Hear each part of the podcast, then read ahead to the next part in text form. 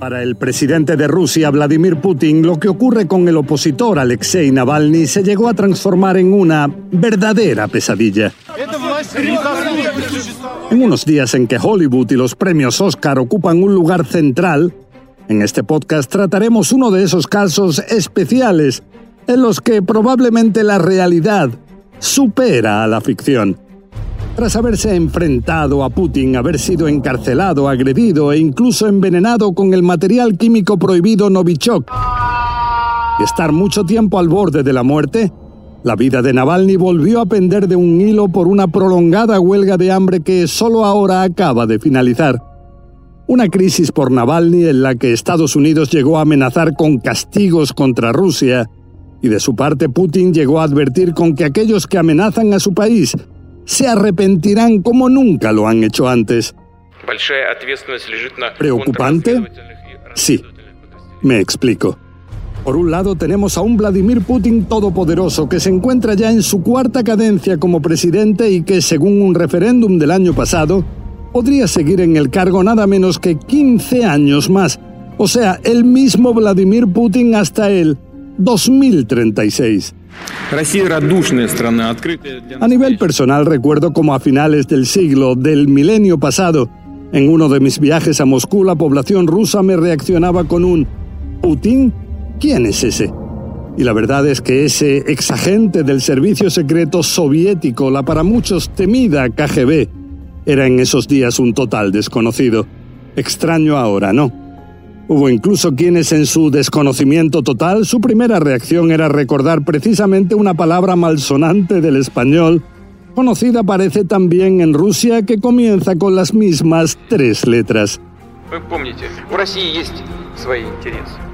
Pero, para sorpresa de muchos, ese desconocido se transformó en alguien central en la historia moderna de Rusia e incluso ha contado en años pasados con enormes índices de popularidad Muchos ven con considerable admiración cómo lleva a su país y vuelve a transformarlo en superpotencia mundial, respetada por el mundo.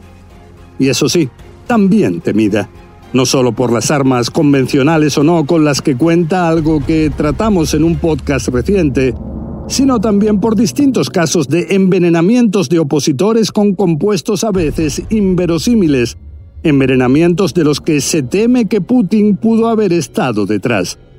El caso anterior más claro es el del ex espía ruso Alexander Litvinenko, que falleció tras haber estado expuesto a polonio radioactivo, hasta el punto de que el presidente Joe Biden llegó a referirse a eso de una forma realmente explícita al confirmar que según él Putin es un asesino.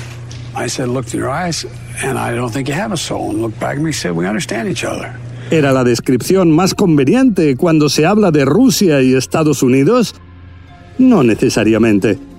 Y ahora la, digamos, piedra en el zapato realmente incómoda para el presidente ruso es Alexei Navalny, este popular opositor de 44 años que en el pasado reciente tuvo que sufrir desde continuas detenciones hasta asaltos que llevaron, por ejemplo, a que la mitad de su cara resultara pintada de verde. Pero fue en agosto que sus agresores casi logran terminar con su vida. Cuando se encontraba en Siberia hubo quien puso en su ropa interior, en sus calzoncillos, sí, el material químico militar Novichok, que en el pasado era producido por la Unión Soviética pero que está prohibido por la comunidad internacional. Eso llevó a que tuviera que estar durante semanas en una situación de coma inducido y que tras presiones internacionales fuera trasladado a Berlín, donde lograron salvarle. Pero lejos de intimidarse o de aceptar la versión oficial del Kremlin de no haber tenido nada que ver, nada que ver con el envenenamiento, Navalny intensificó sus ataques contra Putin a quien culpó de todo y calificó de envenenador de calzoncillos, no una descripción especialmente halagadora y aunque le amenazaban con su arresto, Navalny se atrevió a regresar a Rusia, donde fue inmediatamente detenido y enviado a la cárcel por dos años y medio. So you've said that you want to go back to Russia. And I will do. You're aware of the risks of going back. Yes, but I'm a Russian politician, and uh, even when I was uh, not just in hospital, I was in intense therapy. Pero su estado de salud tras el envenenamiento no era el ideal. Comenzó a quejarse de no sentir parte de sus piernas y manos y cuando las autoridades penitenciarias se negaron a permitirle que sus médicos lo examinaran, inició hace más de tres semanas una huelga de hambre. Ahora, con bastantes menos kilos de peso y haberse convertido en un dijo esqueleto andante, cedió a las peticiones de sus médicos personales que temían pudiera morir en cualquier momento y decidió este mismo viernes, ahora, comenzar a finalizar su huelga de hambre. Esto después también de protestas populares de apoyo que, aunque fueran ilegales, sacaron a las calles en decenas de ciudades rusas a muchos miles de personas para expresar su oposición a Putin y su apoyo a Navalny. Todo esto en un ambiente especialmente enrarecido entre dos superpotencias mundiales.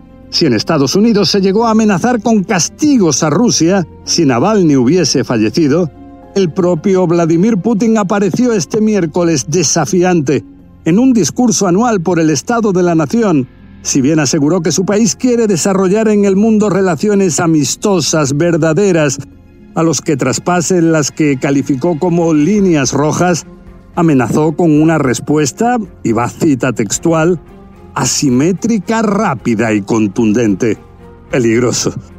Y aún más cuando escuchamos lo que dijo nuestro personaje de la semana, el presidente de Ucrania, Volodymyr Zelensky, quien, aunque en el pasado fuera un comediante conocido de su país, esta vez estaba muy, muy serio cuando propuso a Putin mantener una reunión para superar tensiones, pues según él, Millones de vidas están en juego, ni más ni menos.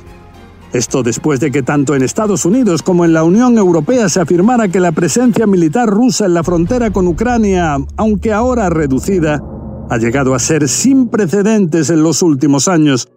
Una situación compleja en la que sería imperativo un diálogo, que ahora no parece ya imposible. Bueno, hasta aquí este podcast. La fuerza de la realidad puede ser más potente que cualquier ficción. Espero sus reacciones. La semana que viene continuaremos con más desafíos globales que nos presente este terrible o maravilloso rincón apasionante del universo, donde nos tocó vivir.